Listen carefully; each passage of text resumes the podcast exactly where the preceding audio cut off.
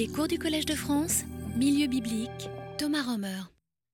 Voilà, alors euh, ce que nous euh, allons faire aujourd'hui, c'est poursuivre notre enquête sur euh, la fin du chapitre 1 qui prépare en fait l'histoire de la naissance de Moïse, dont j'aimerais vous parler bien sûr aussi. Mais on s'était arrêté la semaine dernière à cette idée un peu incongrue que le Pharaon lance au verset 10 du chapitre 1, euh, puisque vous savez, Pharaon euh, se méfie, je vous ai parlé de l'origine presque du discours xénophobe, il dit voilà, il y a trop de monde, mais en même temps on en a besoin. mais alors il rajoute une chose qui est intéressante et curieuse, il dit une guerre pourrait arriver, il donc, ce peuple, se joindra lui aussi à nos ennemis, il nous fera la guerre, et il montera du pays. Donc on a toujours dit que euh, c'est très bizarre parce qu'on ne voit pas très bien ce que ça va faire. Dans l'histoire de l'Exode, c'est une sorte de motif aveugle parce que si vous connaissez la suite de l'histoire, il n'y a pas question que les Hébreux vont se joindre à d'autres pour faire la guerre aux Égyptiens. Donc d'où est-ce que ça vient cette idée?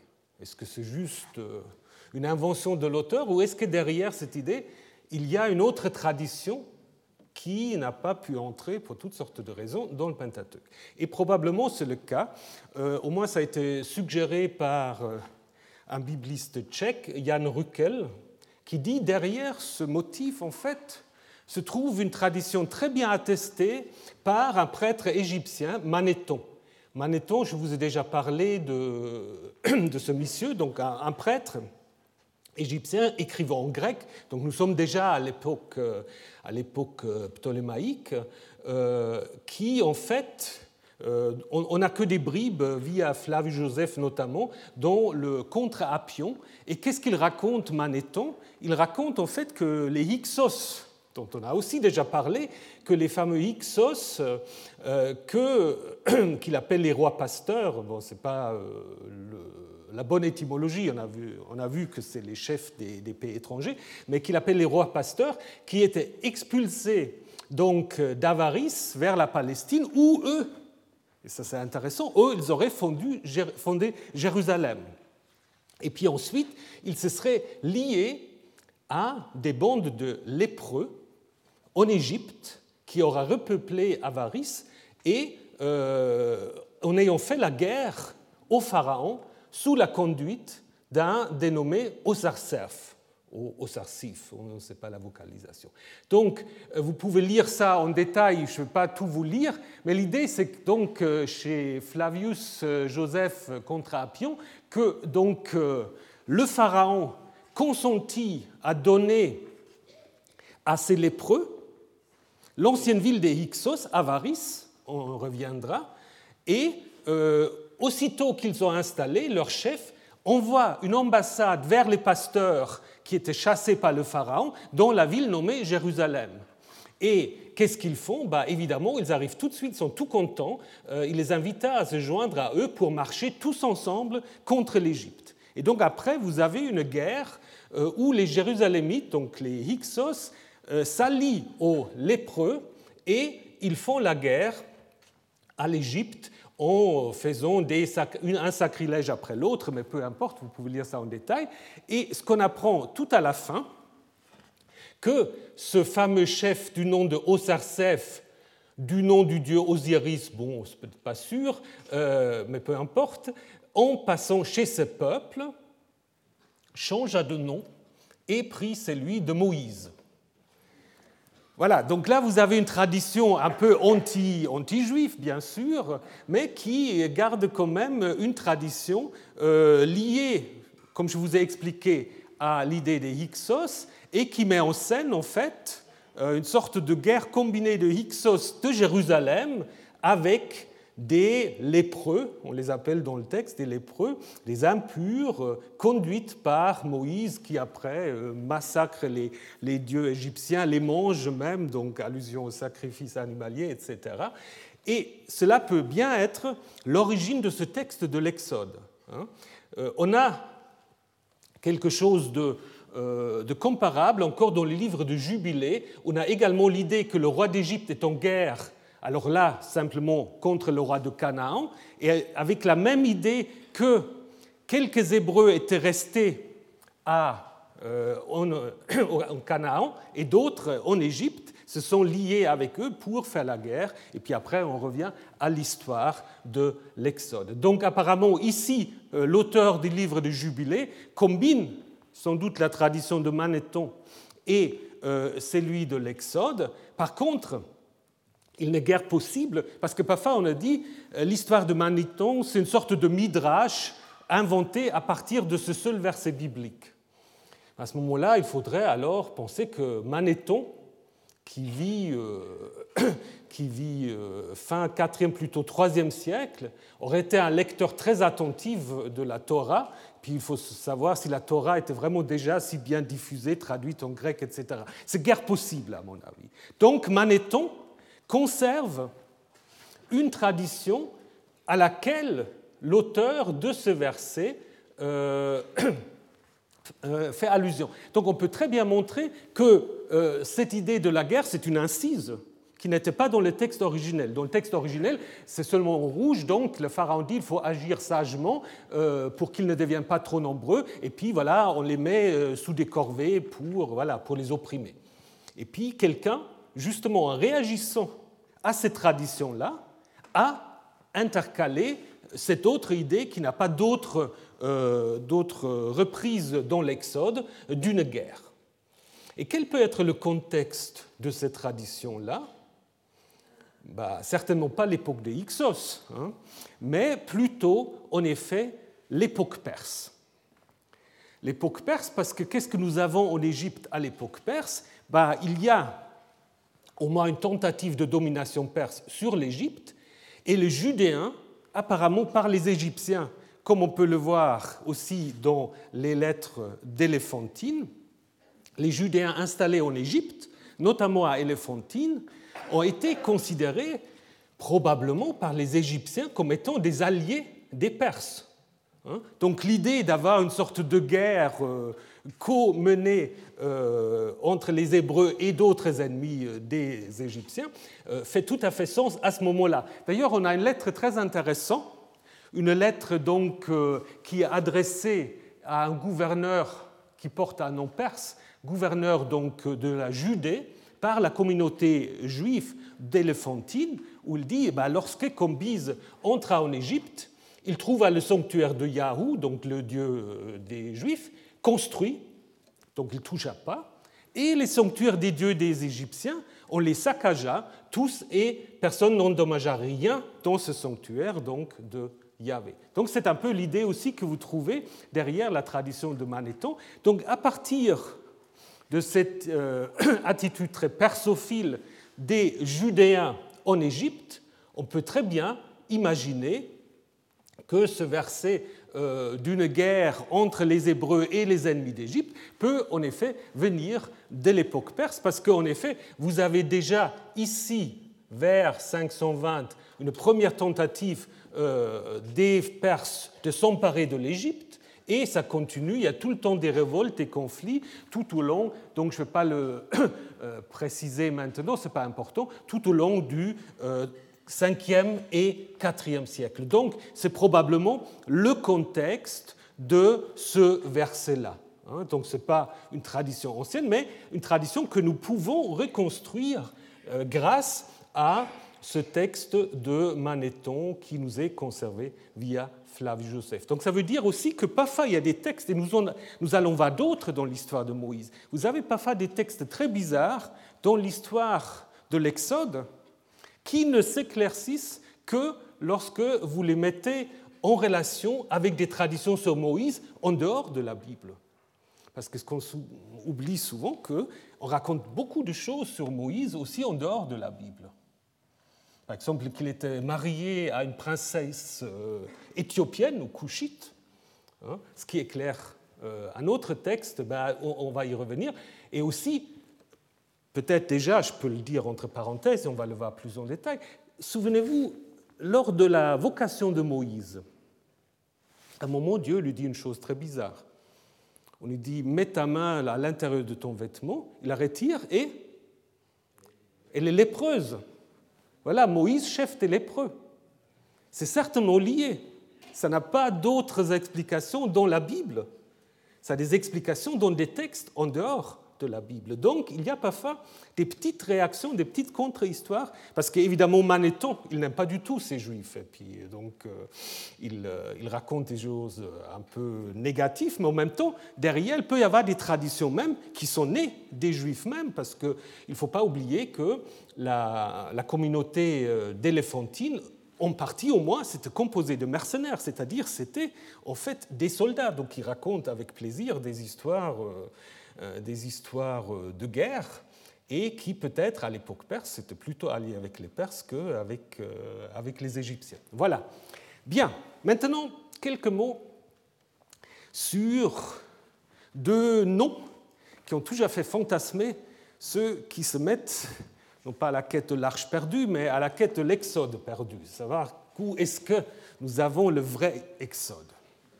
Parce que, comme je vous ai dit, quand on parle du Pharaon, ben, il n'a pas de nom, et on donne peu de noms précis.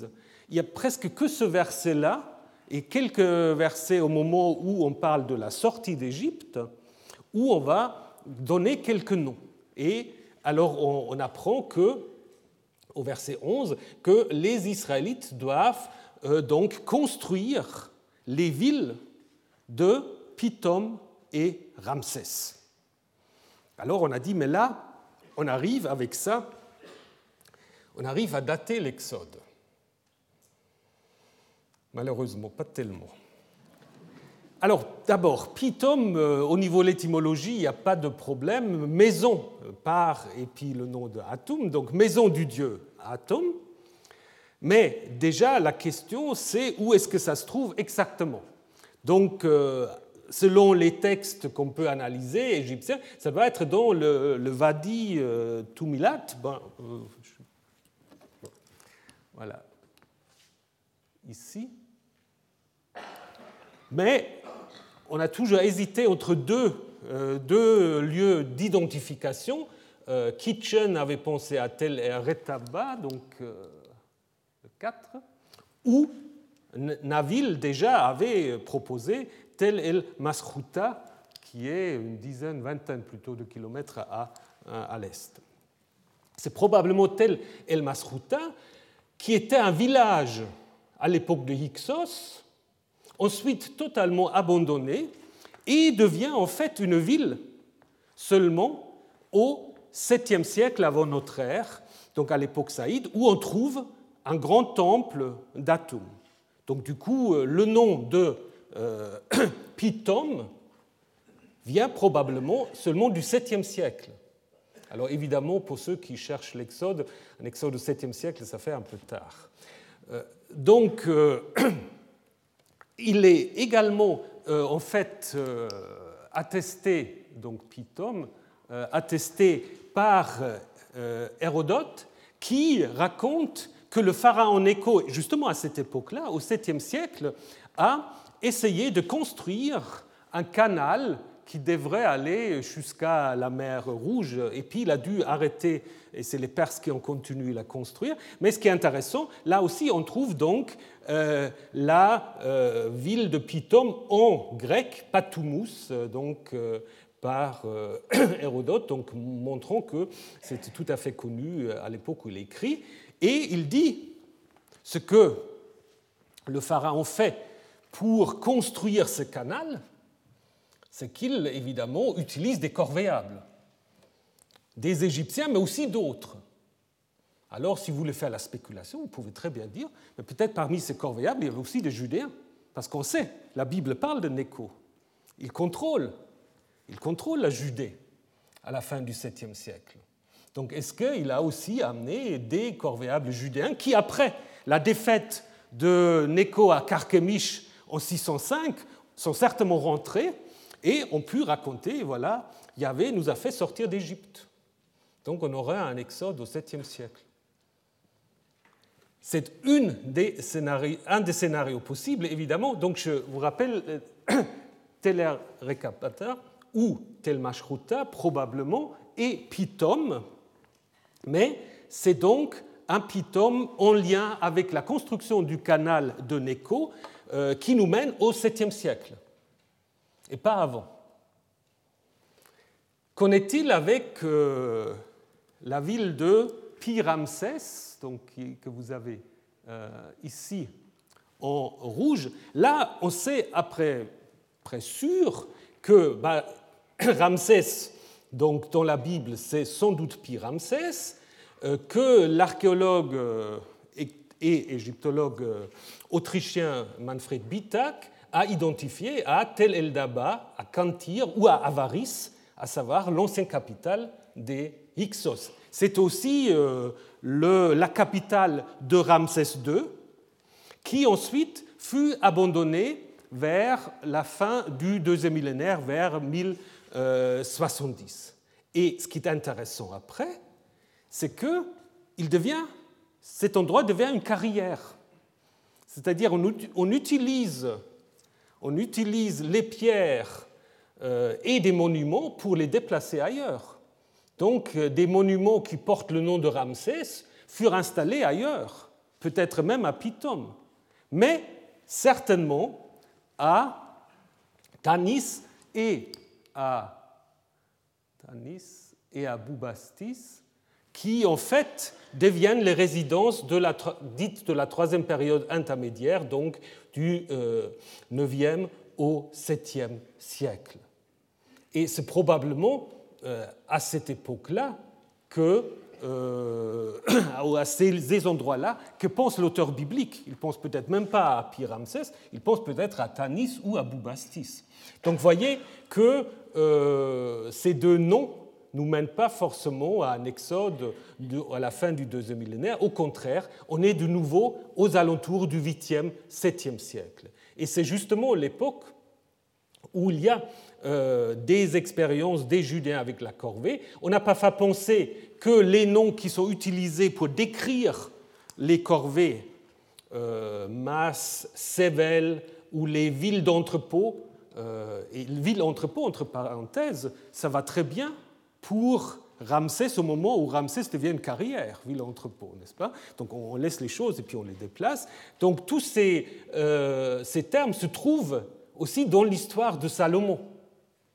Hein, où on raconte que Salomon euh, euh, soumet son propre peuple au corvée. Alors est-ce que c'est une critique de Salomon? Ça, on l'avait dit quand on voulait dater ces textes à l'époque du Yaviste. Mais il faut regarder, ces textes se trouvent un peu euh, ailleurs aussi dans la Bible. Ils ne sont pas seulement chez... au contraire, on parle aussi des corvées, des Assyriens, etc. D'autant plus que la plupart de ces expressions sont d'origine acadienne. Hein, donc les, villes d'entrepôt, euh, le terme masse, le terme de sevel, travail forcé, tout cela vient de l'acadien, donc de l'assyrien, si vous voulez. Et, comme nous le savons, Juda, au 8e, 7e siècle, était aussi sous domination assyrienne. Donc du coup, on peut se poser la question si euh, derrière ce texte ne se trouve pas plutôt une sorte de, réflexion ou de, reflet de l'expérience des corvées, mais à une époque bien plus euh, récente que celle de l'Exode. D'ailleurs, on a parfois euh, aussi encore cité un sceau euh, du 7e siècle où on a un, Judéen, un fils de Mathayahu, sur les corvées, mais selon mes renseignements que j'ai pris auprès Benjamin Sass, le grand spécialiste, c'est un faux, donc je ne vous le montre pas. Mais si vous le lisez, alors euh, ça c'est un grand problème. Beaucoup des sceaux, en fait, c'est des faux. Parce qu'on peut faire beaucoup d'argent il faut bien savoir faire. Il faut produire un sceau qui n'est pas trop proche de la Bible, parce que ça, c'est suspect quand c'est trop proche. Mais il faut qu'il y ait un nom yaviste ou quelque chose comme ça. Ou masse, là, on a masse, le terme des corvées. Et puis, du coup, euh, ça apparaît tout d'un coup sur le marché. Les gens l'achètent euh, très cher, parfois même les musées, et tout d'un coup, on se rend compte euh, que c'est des faux. Il y a probablement beaucoup plus de faux surtout dans, l'art, qu'est-ce qu'il faut dire, dans la glyptique, dans, les sceaux, dans les petites inscriptions. Il y a certainement beaucoup plus de faux qu'on veut le croire. Euh, et puis donc ça rend évidemment les choses toujours un peu, un peu compliquées. Euh, bon, il y a là aussi les minimalistes et les maximalistes, mais je pense là il faut être prudent. Euh, Monsieur Sass dit maintenant il, ne considère plus aucun sceau ou autre document s'il ne sait pas la provenance. Il dit tout ce qui n'a pas une provenance claire, il le considère d'abord comme peu fiable. Alors évidemment, certains disent c'est exagéré parce qu'il peut y avoir des fouilles sauvages et des fouilles clandestines, on sait très bien. Hein. Mais euh, voilà. donc, euh, même si on n'a pas ce saut, il y a quand même suffisamment d'indications euh, qui nous indiquent qu'en effet, au 8e, 7e siècle, l'expérience des corvées n'était pas quelque chose qui était inconnu pour les Judéens auxquels on raconte l'histoire de l'Exode. Alors, ça peut être des corvées assyriens, mais peut-être aussi les corvées égyptiens, comme on l'a vu avec le pharaon Nécho. Ça peut être les deux. Hein. Donc, euh, ça nous confirme de nouveau dans l'idée que la première mise par écrit de l'histoire de l'Exode nous mène vers le 7e siècle. Puis nous allons voir, plus qu'on avance, plus on va trouver d'autres arguments. Donc, euh, je deviens de plus en plus confident en fait pour cette datation-là euh, sous, euh, sous le règne de Josias euh, de la première version écrite. Alors après, il y a toujours, comme je vous ai dit, il y a toujours des mémoires qui peuvent être beaucoup plus anciens. Hein. ça c'est sûr, on a vu sur les Ixos, etc. Mais ces mémoires, ils sont toujours transmis aussi par, par des textes très récents. Manéthon Akhenaton, on le connaît grâce à Manéthon en partie. Euh, les Hyksos aussi. Et donc, c'est des textes du 4e, 3e siècle avant notre ère. Donc là, vous voyez, quand on dit c'est très très ancien, oui, si on suit les chronologies proposées par Manéthon et les autres, si on a les textes, ce n'est pas si ancien que cela. Donc ça, c'est toujours un peu notre problème. Mais maintenant, venons à un texte qui n'est certainement pas ancien, mais qui va nous changer. Euh, totalement. Donc jusqu'à maintenant, et là c'est vraiment un texte, comme nous allons le voir, qui est euh, écrit pour euh, préparer, introduire l'histoire de la naissance de euh, Moïse. Jusqu'à maintenant, on était dans cette confrontation Pharaon, le peuple. Pharaon, les Égyptiens, le peuple. Donc tout est un peu anonyme. Et tout d'un coup, ça change totalement, ça devient presque une sorte de, de farce burlesque. Euh, le pharaon, le grand roi d'Égypte, adresse directement la parole à deux sages-femmes qui en plus sont considérées comme impures parce que euh, ce pas des, personnes fréquentables en Égypte, donc euh, les sages-femmes, comme ils ont affaire avec la naissance, donc les naissances sont représentées en Égypte seulement quand il s'agit des naissances divines ou royales, mais pas des naissances normales, normales considérées comme comme impur, parce qu'il y a du sang, il y a toutes sortes de choses. Et donc ce pharaon parle avec eux en leur disant, vous allez en effet euh, faire tuer, on a déjà traduit les textes, vous allez euh, tuer tous les nouveau-nés des Hébreux masculins. Et vous vous souvenez, les sages-femmes ne font pas. Hein. Ils s'opposent au pharaon. Donc un texte qui est assez, assez bien construit. Donc l'ordre du pharaon euh, vous le ferez mourir, si c'est un garçon, si c'est une fille, elle vivra. Hein. et à la fin, bah, ça recommence avec euh, ce nouveau ordre. Maintenant, euh, tout fils qui est né dans le Nil, vous le jetterez. Au milieu, c'est justement la vie qui est rendue possible grâce aux sages-femmes, n'est-ce pas? Le pharaon leur dit, mais pourquoi avez-vous laissé vivre ces, ces Hébreux? Et la réponse des sages-femmes, ce sont des bêtes, chayot. Mais chaya, c'est aussi la vie.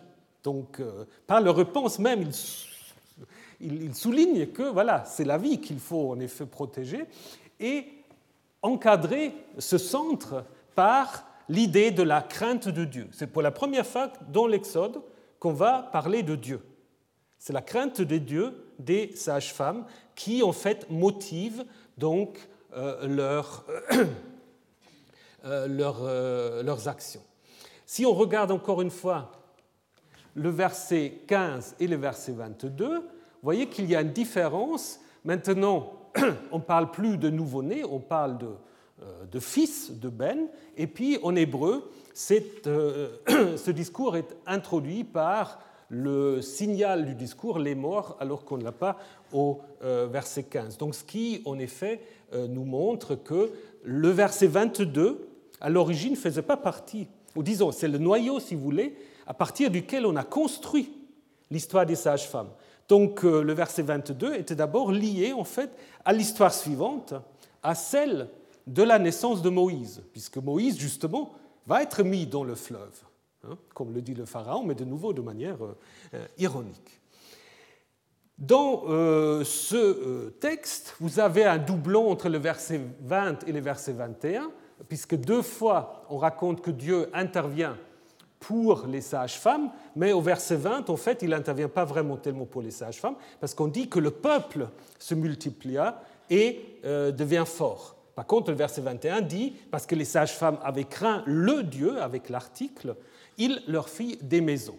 Donc, probablement, le verset 20 est un ajout qui explique ce que ça veut dire faire des maisons, et surtout qui, en fait, euh, retire un tout petit peu le bénéfice des sages-femmes pour le mettre sur le peuple hébreu. Donc là, c'est une sorte de relecture hein, qui d'ailleurs aussi, euh, ils deviennent forts, reprend le verset 1.7, si vous vous souvenez bien, c'est un verset sacerdotal, donc nous pouvons dire que nous avons là un ajout. Donc l'histoire primitive ne connaissait pas encore le verset 20. Donc d'abord, nous avons eu si vous reconstituez, si ça vous intéresse, si on reconstitue la formation de l'histoire, donc au début on avait l'ordre du pharaon, il faut tuer, d'abord il faut rendre corvéables les Hébreux, et ça ne marche pas au verset 12. Donc au verset 22 directement, il va dire, donc tant pis, vous jetez tous les nouveau-nés dans le Nil. Et c'est comme ça qu'on commence l'histoire de Moïse. Et après, on a intégré l'histoire des sages-femmes, rajouter les textes P dont nous avons déjà parlé, et tout à la fin, ajouter le verset, non pas 21, mais le verset 20. Pardon, donc ça c'est une erreur que je vais corriger tout à l'heure. Alors, maintenant, une question très importante. Quelle est la nationalité, entre guillemets, des sages-femmes? Est-ce que c'est des Hébreux ou est-ce que c'est des Égyptiennes? Égyptienne Hébreu ah, Je ne sais pas si on peut faire une vote, c'est peut-être trop difficile. Mais si, on va faire. Qui est pour égyptienne? Oh, il n'y en a pas beaucoup. Hébreu Voilà, vous hésitez, vous avez raison. Euh, on peut hésiter. Pour le texte massorétique, pour le texte massorétique, les accoucheuses sont des femmes hébraïques, parce que le texte est vocalisé euh, comme une apposition les sages-femmes, virgule, les hébraïques. Tandis que la Septante laisse la question ouverte. Elle dit simplement par un génétif, n'est-ce pas, les accoucheuses, les sages-femmes des Hébreux, qui doivent s'occuper des Hébreux. Donc on ne sait pas, est-ce qu'ils sont euh, Hébreux ou pas. Maintenant, on peut se poser une question. Donc, la tradition juive, évidemment, en majorité, mais pas entièrement, la tradition juive a fait des sages-femmes euh, des femmes hébraïques, bien sûr. Mais dans la logique de l'histoire, est-ce que, ça, est que ça marche si bien? Déjà, Flavius nous le dit, Flavius Joseph. Le roi prescrit que tout nouveau-né mâle des Israélites soit jeté dans le fleuve et que les femmes des Hébreux en travail soient observées et leur accouchement surveillé par des sages-femmes égyptiennes, dit-il. Selon cet ordre, cet office devrait être rempli par des femmes qui, étant ses compatriotes, ne transgresseraient pas la volonté du roi. C'est vrai. Si c'était des Hébreux, est-ce que, est ça aurait été logique? Et en plus aussi, la réponse que donnent les sages-femmes au Pharaon ben, ça marche seulement quand c'est des Égyptiennes, n'est-ce pas? On dit, mais c'est comme des bêtes, euh, ils ne sont pas comme nous. Avant qu'on arrive, ils ont déjà accouché. Donc, je pense que dans la narration originelle, les sages-femmes étaient des Égyptiennes. Alors vous pouvez me dire, mais les noms qu'ils portent. Parce que c'est intéressant, c'est les seuls dans toute cette histoire du chapitre 1 qui portent des noms. Deux noms. Chifra, alors dans la Bible on n'a pas, pas, ce nom, on le trouve une fois dans un document égyptien, donc de nouveau tout le monde s'est extasié. Euh, on le trouve dans, un document, un papyrus qui énumère euh, des domestiques asiatiques d'un haut fonctionnaire à Thèbes. Hein, dans un papyrus euh, donc, numéroté, donc papyrus Brooklyn, vous avez le numéro, où il y a parmi les 40 noms d'origine sémite aussi une chifra. Alors on a de nouveau dit, ça prouve euh, l'exactitude historique de l'Exode, mais on ne peut pas avoir tous les siècles en même temps, parce que là on est au 19e, hein, donc euh, avec Ramsès II on est au 13e, donc il faut, il faut savoir. Euh, par contre, évidemment, c'est un nom sémitique, qui probablement veut dire beauté. Poua, de nouveau, c'est un hapax dans la Bible. en ougaritique, ça peut signifier la jeune fille. Et donc, du coup, on peut se poser la question euh, si c'est des noms un peu symboliques. Chifra, beauté, et jeune fille. Si vous pensez à la suite de l'histoire de Moïse, quand il naît, on va dire qu'il est beau. Et puis on va dire aussi, non, on ne va pas dire, mais on va raconter, il y a beaucoup de filles qui, euh, qui se promènent là. Mais surtout, ce qui me semble, on peut euh, montrer que ces noms ont été ajoutés après coup. Parce que, première remarque qu'on peut faire, le roi d'Égypte dit aux sages-femmes, mais il dit rien. Le verset 16 reprend, il dit. Vous voyez, il y a un problème là. Parce que si vous avez Vayomer en hébreu, vous attendez deux points et le discours. Mais là, il reprend deux fois. Le roi d'Égypte dit, après on donne le nom, et il dit. Et ça, c'est classiquement ce que les biblistes allemands euh, qui savent inventer des noms appellent la Wiederaufnahme. Alors, je ne sais pas, Wiederaufnahme, une reprise à nouveau. C'est que font les rédacteurs, en effet, quand ils ajoutent quelque chose. C'est comme une sorte de colle, n'est-ce pas? Ils ont ajouté les noms, et après, pour reprendre l'histoire, ben, ils ont répété le verbe vayomer. Donc, en fait, le texte ancien, c'était le roi d'Égypte dit aux sages-femmes des femmes hébraïques, lorsque vous accouchez les femmes euh, des Hébreux, vous regardez le sexe. Et ça, ça marche très bien. D'ailleurs, c'est même plus logique dans l'histoire parce que personne porte de nom dans l'histoire, ni Pharaon, ni les sages-femmes. Donc, ils ont, ils ont été désanonymisés après coup.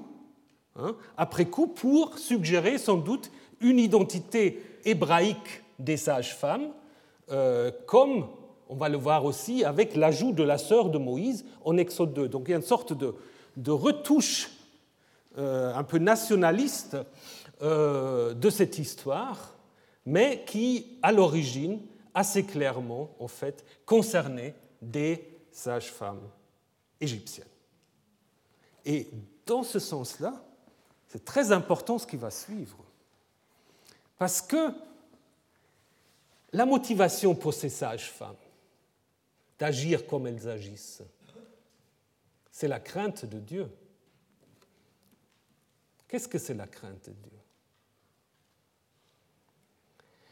Bah, Vous savez, plus tard, euh, si vous lisez le Nouveau Testament ou d'autres textes de cette époque-là, il y a des craignants Dieu. C'est quoi des craignants Dieu? Ce sont des païens, entre guillemets, des non-juifs qui vénèrent néanmoins ou qui s'intéressent au Dieu d'Israël. Et donc, euh, les sages-femmes, c'est des prototypes des païens qui se soumettent au vrai Dieu. Hein? Donc on a là une sorte... Et d'ailleurs, c'est vrai, il y a aussi une tradition juive, parce qu'après, il y a la tradition juive des justes, des justes parmi les peuples, hein, qui, euh, qui défend le peuple juif. Et il y a aussi une tradition juive qui dit que les sages-femmes, c'est les premiers, les premières des justes, des justes parmi les peuples. Et je trouve que c'est tout à fait vrai. Alors donc le thème de la crainte de Dieu, ça vient de la sagesse, donc des livres sapientiels. C'est pas l'éloïste. Enfin, on dit ah, il y a la source éloïste qui parle de la crainte de Dieu, mais comme il n'y a pas d'éloïste, euh, donc euh, c'est quelqu'un qu'on a inventé qu'il faut enterrer définitivement. Donc il n'y a pas d'éloïste. Par contre, il y a ce thème de la crainte de Dieu ou de Yahvé, qui d'ailleurs ici est la première mention de Dieu dans l'Exode. Puis ce qui est intéressant, euh, c'est Ha Elohim, avec l'article. Quand vous avez Ha Elohim, c'est toujours un Dieu qu'on ne connaît pas très bien, c'est un Dieu mystérieux. Kohelet, l'ecclésiaste, va souvent parler de Ha Elohim. Et quand vous regardez vos traductions, malheureusement, on ne fait pas la différence hein, entre Ha Elohim et Elohim. C'est difficile peut-être de faire en français parce qu'il faudrait dire le Dieu, ce qui est évidemment un peu compliqué. Mais si vous prenez par exemple dans le livre des Proverbes, cette idée que vous avez au, chapitre 14, la crainte de Yahvé est source de vie, elle détourne des pièges de la mort. Qu'est-ce que vous avez? On a l'impression que c'est une sorte d'élaboration narrative de ce proverbe-là. Parce que qu'est-ce qu'ils font, les sages-femmes, avec la crainte de Dieu? Il laisse ou il donne la vie au nouveau-né hébreu et il détourne les pièges de la mort du pharaon. Donc, euh, on pourrait presque dire ce texte est une sorte de midrash euh, ou de targum de ce texte des proverbes. Et il y a plusieurs d'autres textes dans la Bible où justement euh, on veut montrer que les autres, les nations, les étrangers, ils sont meilleurs que leur réputation. Pensez à l'histoire où, où euh, Abimelech euh, accueille Abraham et Abraham présente sa femme comme sa sœur et quand on lui demande mais pourquoi as-tu fait ça? Au chapitre 20, il dit Ah, je pensais qu'il n'y avait pas de crainte de Dieu en ce lieu-là. Mais justement, le comportement d'Abimelech prouve le contraire.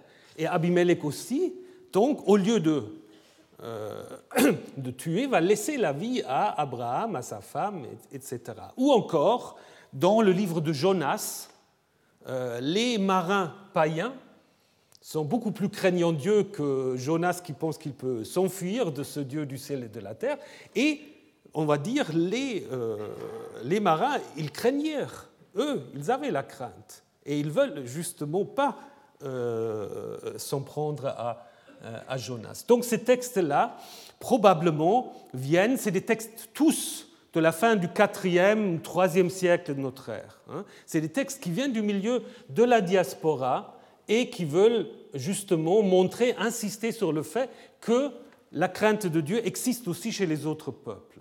Et donc là, vous avez en effet une sorte de, de relecture euh, d'une euh, peut-être d'une interprétation trop nationaliste de l'Exode, n'est-ce pas?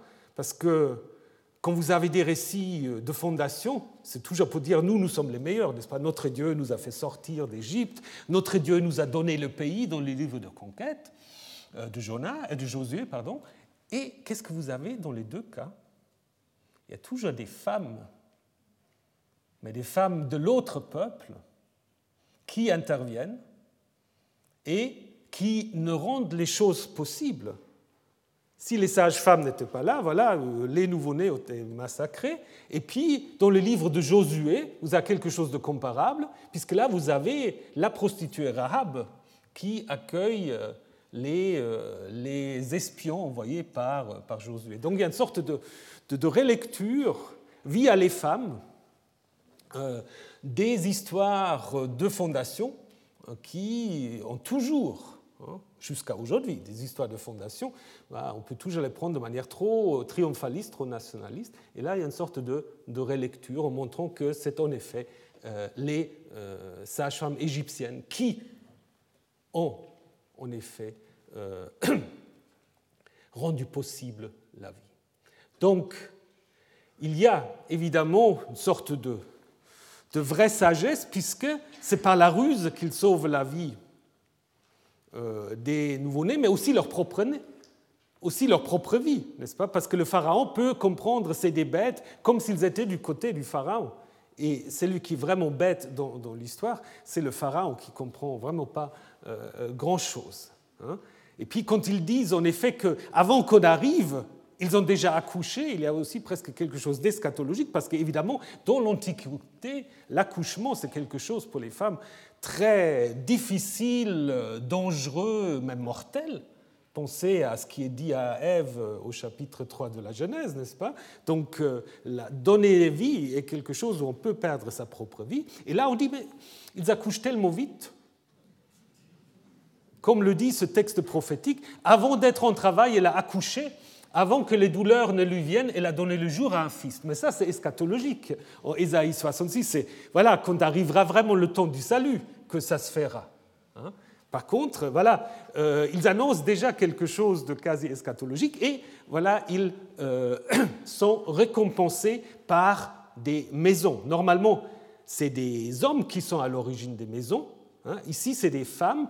Et surtout, comme je vous ai dit, en Égypte, les sages-femmes furent apparemment quand même considérés comme étant des, impurs. Donc, est-ce que, bon, là, il faudrait que je me, renseigne encore, je n'ai rien trouvé encore euh, du statut des sages-femmes vraiment très clair en Égypte. Euh, qu'est-ce qu'ils savent, les égyptologues? Je ne sais pas très bien. Est-ce qu'ils pouvaient se marier ou non? Quel était leur statut? Mais euh, ces sages-femmes, en fait, ici, deviennent fondatrices des maisons il y a un seul texte dans la Bible qui dit ça pour les femmes, c'est dans le livre de Ruth, qui est justement une histoire de femmes. Et on voit quand même que dans, les textes du 5e, 4e siècle, les femmes sortent un peu euh, de l'ombre. Les femmes deviennent importantes. Esther, Ruth, hein, et dans le livre de Ruth, on va trouver que Yahvé rend la femme qui entre dans ta maison comme Rachel donc, euh, et comme Léa, qui ont bâti, elles deux, la maison d'Israël. Normalement, c'est Jacob c'est jamais Rachel et Léa. Mais là, justement, on va retourner les choses un peu comme on le fait ici pour les sages-femmes d'Égypte. Par contre, le Pharaon est totalement hors de lui, il ne sait plus se contrôler puisqu'il dit J'étais tous les enfants dans le Nil. Il ne précise pas les enfants des Hébreux. Et du coup, il devient un peu prophète contre son propre gré, puisque là, il fait déjà d'une certaine manière allusion à la noyade de l'armée égyptienne dans le Nil ou à la mort des nouveau-nés égyptiens, puisque ça va être la dernière des plaies dont nous allons parler. Donc c'est, comme je vous ai dit, l'introduction à l'histoire de la naissance de Moïse dont je vais vous parler, et on va voir aussi l'importance des femmes, ça va encore s'accroître dans le chapitre suivant. Et le lien en fait entre les deux chapitres a été très bien vu aussi par la ou pas la suite. La Septante est allée encore plus loin. La Septante a donné à Chifra le même nom que la future femme de Moïse, qui elle est aussi une étrangère, Tsipora en hébreu, et dans la Septante, les deux s'appellent Sephora. Hein? Donc ils sont identiques. Et une sorte de jeu d'identité se trouve aussi dans, la synagogue de Dura Europos. Ça, c'est quand même, il faut que je vous montre ça, c'est tellement magnifique. Vous connaissez peut-être ce lieu, donc euh, synagogue en Syrie actuelle, euh, qui est un des rares synagogues où il y a des images, plein d'images, images des, scènes bibliques, euh, donc, où on trouve ah, bah, les, je sais pas, les plus importants, mais au haut, là, vous avez par exemple la Moïse qui fait euh, traverser la mer, mais ce que je veux juste vous montrer euh, maintenant, c'est la scène, en fait, de, des sages-femmes et de la naissance de Moïse. Donc vous avez quatre scènes, vous avez ici le Pharaon, avec deux conseillers habillés à l'iranienne, hein, parce que c'est de cette époque-là, partent, euh, et puis vous avez là déjà une sorte de, de mise ensemble. Là, il y a les deux sages-femmes. Il y a la, mère de Moïse qui met le petit euh, dans, dans le fleuve. Et puis là, la fille du Pharaon, contrairement au texte biblique, c'est la fille elle-même euh, qui le cherche, et plus elle est nue. Elle est nue dans une synagogue, imaginez-vous. Donc, donc, rappelant sans doute une déesse euh, Anaïta. Mais ce qui est plus intéressant, donc là, vous avez euh, les les servantes de la, de la, de la fille du pharaon, et puis là, donc la mère et la sœur de Moïse. Et quand vous regardez en fait les deux sages-femmes ici, et la sœur et la mère de Moïse, qu'est-ce que vous remarquez? Ils sont identiques, au moins ils portent les mêmes vêtements. Ils portent le même vêtement. Donc en fait, on a identifié les deux sages-femmes à la sœur et à la mère de Moïse pour montrer le lien très fort qui existe en fait entre ces deux récits. Et comme je vous ai dit, c'est en effet euh, l'introduction à la naissance de Moïse qui, elle, est une légende importée qui reprend, alors la légende, on va le voir, mais d'abord on va regarder le texte qui reprend euh, beaucoup de choses, mais qui surtout montre l'importance des femmes. Un homme de la maison de Lévi s'en alla et prit une certaine fille de Lévi. C'est très curieux. Parce que littéralement, c'est la fille de Lévi, hein, euh, ce qui indique au moins les textes massorétiques, c'est la fille de Lévi, donc euh, d'un des douze fils de, de Jacob. Et puis, il n'y a pas de nom non plus. Qui est cet homme? Qui est cette femme? Alors plus tard, évidemment, on va leur donner des, des noms au chapitre 6. La femme, et c'est un verset très bizarre, j'y reviendrai. La femme devint enceinte. Elle enfanta un fils et le vit, il était beau. Elle le cacha pendant trois mois. Et lorsqu'elle ne pouvait plus le cacher, elle prit pour lui une caisse de papyrus. Elle l'enduisait de bitume et de poids. Elle y mit l'enfant, puis l'a mis dans les gens près du bord du Nil. Et la caisse, c'est un mot qui vient de l'égyptien, et c'est seulement encore utilisé dans la Bible pour parler de l'arche de Noé.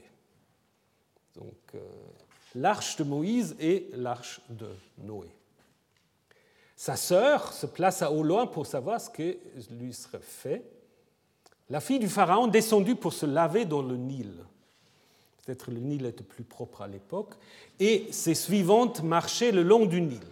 Alors elle vit la caisse au milieu des gens et elle envoie sa servante, elle la saisit, et dans le manuscrit de Leningrad qui sert de base à l'édition critique de la Bible, il n'y a pas d'accent final, il n'y a pas de point, si vous voulez. Donc ça continue, et l'ouvrit, elle le, donc ce suffixe manque, mais ce n'est pas très important, elle le regarda, lui et l'enfant, et voici, c'était un garçon qui pleurait. Elle, ah, on ne sait pas qui c'est elle. Probablement la fille quand même euh, du Pharaon. Elle eut pitié de lui et dit, celui, celui-ci est un des enfants des Hébreux. Sa sœur dit à la fille du Pharaon, est-ce que j'irai et je t'appellerai une nourrice parmi les femmes hébraïques pour qu'elle allaite pour toi l'enfant? La fille du Pharaon lui dit, va. La jeune fille alla et appela la mère de l'enfant. La fille du Pharaon lui dit, amène cet enfant, littéralement, fais-le marcher. Donc, qu'est-ce que ça veut dire? Apprends-lui à marcher ou simplement prends-le avec toi. Euh, la Septante traduit surveille-moi cet enfant. C'est une expression qu'on trouve après dans des contrats grecs de, de nourrice à l'époque romaine. La femme prit, pardon, c'est moi qui te donnerai ton salaire. La femme prit l'enfant et l'allaita. L'enfant grandit et elle l'amena à la fille du Pharaon, et il devint pour elle un fils, et lui donna le nom de Moïse. Elle dit, des eaux, je l'ai tiré. connaissez toute cette histoire. Il y a beaucoup de choses. La première chose, donc, je reviens là-dessus parce que c'est important, l'importance des femmes. Si vous regardez ce qui s'est passé jusqu'à maintenant, vous avez eu vraiment une sorte d'opposition entre les hommes et les femmes. D'abord, le roi d'Égypte dit euh, il faut agir sagement et opprimer le peuple. Les Égyptiens obéissent, ils oppriment le peuple, et donc les Hébreux se multiplient. Maintenant, deuxième scène, le roi d'Égypte parle aux sages-femmes, à des femmes. Il dit il faut tuer les enfants mâles. Mais il y a la désobéissance, la ruse. Elles ne le firent pas. Résultat, Dieu donne une descendance aux sages-femmes et le peuple se multiplie. Et finalement, ici, Pharaon parle à tout son peuple, jetez les fils dans le Nil, mais on n'a pas la réaction de tout le peuple, on ne sait pas ce que fait tout le peuple. Par contre, on va parler des femmes qui de nouveau désobéissent, mais de nouveau un peu pas la ruse, parce que qu'est-ce qu'elle fait la mère? Elle met bien l'enfant dans le Nil, mais elle ne le jette pas. Et surtout la fille du Pharaon qui adopte cet enfant comme son fils, donc qui devient Moïse, tiré des eaux et qui est transféré à la cour égyptienne. Donc voyez comment, en fait, si vous faites une lecture euh, féministe, je ne sais pas si c'est nécessaire, mais euh, voyez quand même comment ici il y a une sorte d'opposition entre le comportement du Pharaon et des Égyptiens d'un côté et le comportement des femmes, qu'elles soient hébreux ou égyptiennes. Il y a quand même quelque chose qu'on ne peut pas nier qui euh, est une sorte quand même de, manifeste un peu, un peu féministe. Maintenant, si vous regardez la structure de ce texte, vous voyez aussi qu'il n'y a pas vraiment une structure chiastique, parce que autrement, euh, l'enfant est séparé de la mère. Au début, l'enfant est chez la mère. Est mis l'enfant est mis dans l'eau, et puis encadré par l'intervention de la sœur, il y a la pitié de la fille du pharaon qui se trouve au centre, mais qui fait que l'enfant revient encore une fois à la mère, mais non pas comme une sorte de fin euh, en soi et définitive. Au contraire, l'enfant va rester chez la fille du Pharaon. Et c'est là où définitivement il est tiré de l'eau, comme dit le texte hébreu. Hein. Donc vous voyez que ce n'est pas vraiment une structure en chiasme, parce que évidemment, l'importance du texte, c'est quoi? C'est le transfert de Moïse des Hébreux vers les Égyptiens. Moïse devient un Égyptien, au moins de manière adoptée. Hein, je vais revenir sur cette question. Hein. Mais on voit aussi que ces retours de l'enfant vers la mère gênent d'une certaine manière un peu la, structure. Et d'ailleurs, si on vient maintenant à des, à des questions de diachronie, c'est vrai que, euh, d'abord, on peut se poser la question, d'où vient la sœur? D'où est-ce qu'elle vient, cette sœur?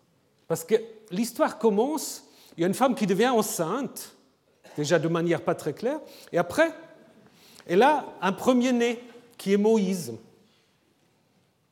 Et cette sœur, pas très clair. En plus, si vous suivez le texte actuel, l'enfant est rendu grâce à la sœur à la mère qui l'allait, et ça dure à peu près trois ans, et c'est seulement après qu'il reçoit un nom. Donc l'enfant n'a pas de nom pendant trois ans. C'est quand même aussi bizarre. Et donc tout cela se résout en plus, il y a encore une autre contradiction, parce qu'au verset 10, on dit l'enfant grandit, et donc est ramené. Au verset 11, qui est l'histoire suivante, il grandit encore une fois.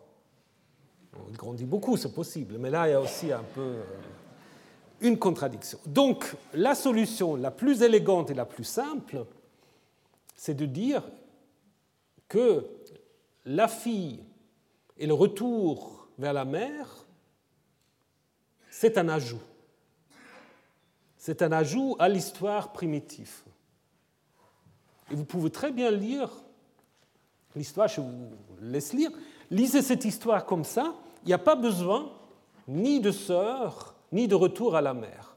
C'est-à-dire, euh, le fils est mis dans, dans les gens, la fille du pharaon le prend, et elle eut pitié de lui, et il devient pour elle un fils, elle l'adopte, et elle lui donne le nom au moins elle, reçoit un nom tout de suite, il lui donne le nom de Moïse, euh, et c'est beaucoup plus simple.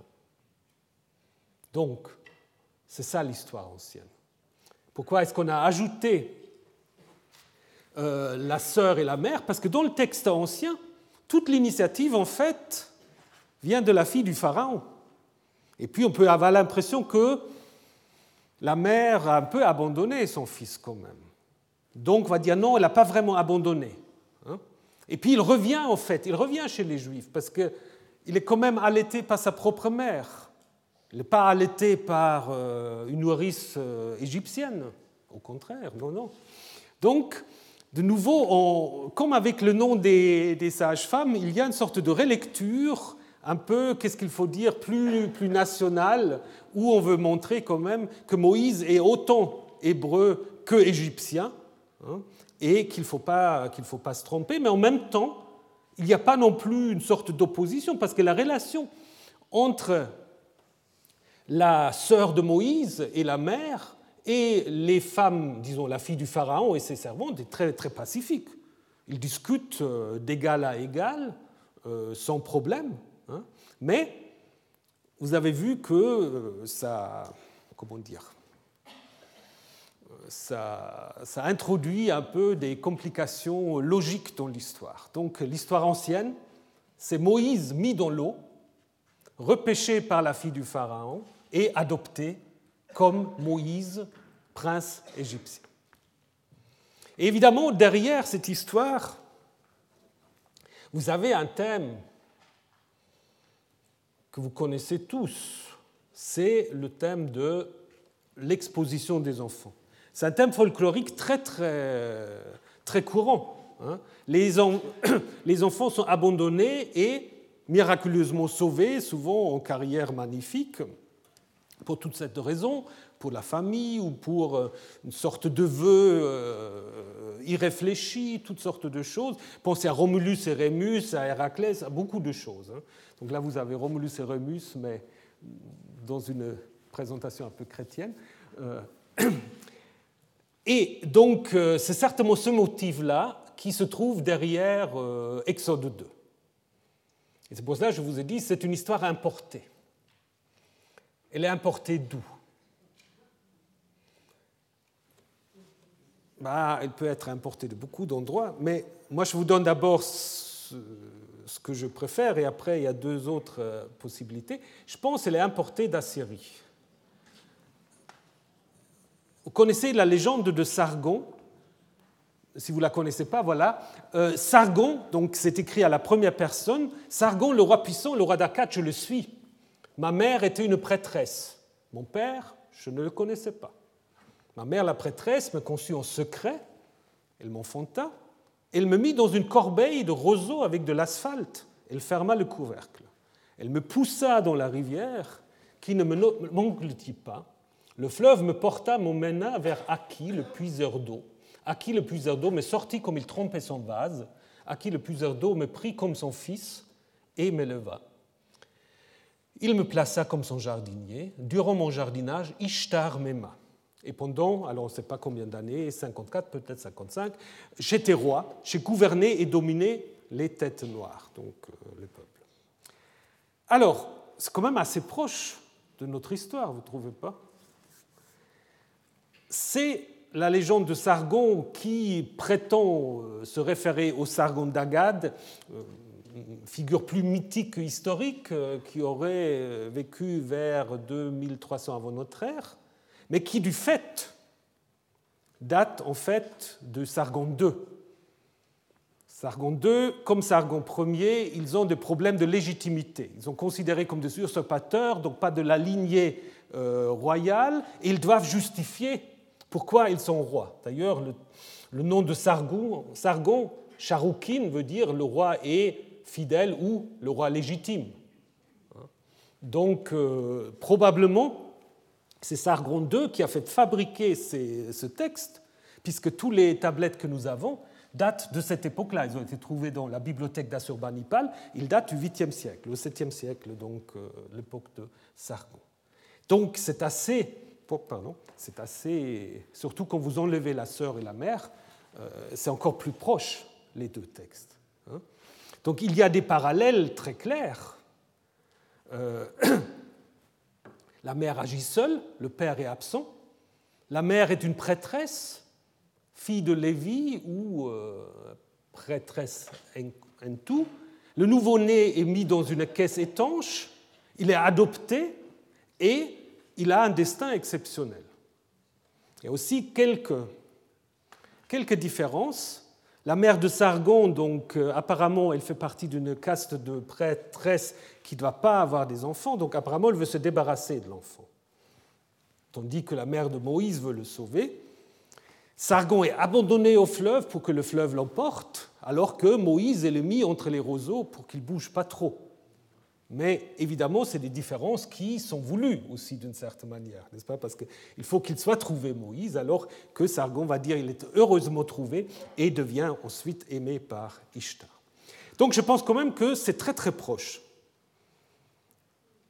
C'est difficile de ne pas avoir des relations. Par contre, il y a quand même des gens qui pensent qu'il y a d'autres textes, si vous me laissez encore cinq minutes, je vais juste vous les présenter, il y a d'autres textes euh, qui peuvent être considérés. Euh, notamment l'exposition de Cyrus. Voilà, je vois des gens qui sont contents. Euh, alors, Cyrus, selon Hérodote, est le petit-fils du roi des Perses qui avait donné sa fille euh, en mariage à son vassal perse, Cambyse. Et puis il a un rêve, comme dans, Hérode dans la Bible, qui est probablement calqué là-dessus, il a un rêve que ce fils va lui, en fait, enlever la royauté. Et donc, il veut s'en débarrasser euh, donc, de euh, ce fils. Il a un plan de débarrasser de cet enfant. Donc, lisez ça chez Hérodote. Donc, d'abord, il va en effet demander un de ses, de ses proches, Arpage, pour lui dire il faut, il faut me débarrasser de cet enfant, fais-le mourir. Mais Arpage dit non, mais je ne fais pas ça. Après, elle dit quand même, pour ma sûreté, c'est mieux quand même que l'enfant périsse, mais pas par mes mains. Hein. donc, il faut trouver quelqu'un d'autre. Donc, il va trouver à, Bouvier, du nom du Mithradate, euh, qui, en effet, ne peut pas faire autre chose que emporter l'enfant pour l'exposer sur la montagne la plus déserte afin qu'il périsse promptement. Alors, qu'est-ce qu'il fait euh, Mithridate, il prend l'enfant et euh, l'amène à sa femme. Hein sa femme qui vient justement euh, d'accoucher, mais d'un enfant mort-né. Alors, euh, et puis l'enfant regarde, la mère regarde, disons, sa femme regarde l'enfant, charmée de sa grandeur et de sa beauté. Euh, elle dit voilà, j'ai accouché un enfant mort, va porter sur la montagne l'enfant au nord, et nourrissons celui que de la fille d'Astiage comme s'il était à nous à l'égard du jeune prince, Spaco, c'est la femme, en prit soin et l'éleva. Il fut dans la suite connu sous le nom de Cyrus, mais Spaco lui donna quelques autres noms. Voilà, donc euh, euh, un égyptologue, euh, un égyptologue allemand, Krauss, a dit c'est ça le modèle de la légende de Moïse, qui du coup ne peut pas être antérieur au VIe siècle, donc vers 500, mais le problème c'est quand même qu'il n'y a pas beaucoup de parallèles. Il y a juste la beauté de l'enfant, mais qui est un thème quand même royal, comme on va le voir, et peut-être un peu l'histoire du nom, mais même si vous aimez bien cette histoire, vous devez quand même reconnaître que Sargon est plus proche. Alors, il y a aussi ceux qui cherchent tous en Égypte. Le salut vient d'Égypte. Alors là, il y a un, un mythe égyptien à l'origine d'Exode 2, après on arrête. Euh, donc, il y a des traditions sur l'enfance de Horus euh, qui doit être cachée pour échapper à son frère Seth. Vous connaissez le mythe d'Osiris, euh, mais avec le problème que le mythe explicite n'est attesté qu'à l'époque chrétienne, hein, chez Plutarque. Par contre, on a des allusions dans les textes plus anciens qui montre qu'on connaît quelque chose, mais on ne sait pas trop. Euh, ce qu'on a de manière plus, euh, plus précise, c'est un papyrus qui vient, mais de nouveau de l'époque ptoléméenne, où on donne plusieurs versions. Autre version, Seth était allé pour rechercher Horus, encore enfant, alors que sa mère l'avait caché à l'intérieur d'un fourré de papyrus. Autre version, euh, il naviguait dans une barque de papyrus et Thoth fais-moi voir mon fils qui est caché dans les marais. Donc on a quelques parallèles. Euh, le, petit, euh, le petit Horus est caché parmi les papyrus, mais c'est à peu près tout. La question du double nom, parce qu'apparemment il est identifié ou mis très fortement en relation avec Anubis. Hein. Ce qui arrive apparemment à l'époque tardive, donc on veut identifier ces, dieux. mais il n'y a pas d'exposition il n'y a pas non plus de transfert de l'enfant d'un endroit à l'autre. Au moins chez, chez, Cyrus, on a encore ça. Mais là, disons en Égypte, il n'y a pas grand-chose. Donc, pour terminer, disons que c'est la légende de Sargon qui a servi de modèle. Ça, je pense, assez clair. Donc, ça nous permet de nouveau de revenir à notre date du 7e siècle pour la première histoire de Moïse. Et euh, on observe une mise en parallèle entre Sargon et Moïse, pour dire en fait notre Moïse, il est aussi important que Sargon, il a un destin royal, Moïse va être construit comme un roi, et il y a dans les deux cas une sorte de double filiation, c'est-à-dire comme Sargon est finalement en fin de compte adopté par Ishta, d'abord par Aki et puis par Ishta, euh, Moïse va être adopté par la fille du Pharaon. Voilà, donc euh, je ferai encore quelques commentaires la semaine prochaine sur euh, la naissance un peu bizarre de Moïse et surtout sur son nom. Et qui se cache derrière ce nom, euh, quelques Moïse historiques, je vous donne une petite panoplie. Et après, on regardera ce que fait Moïse chez les Madianites. C'est aussi très bizarre. Pourquoi va-t-il chez les Madianites? Voilà, bon après-midi. Retrouvez tous les contenus du Collège de France sur www.colège-2-france.fr.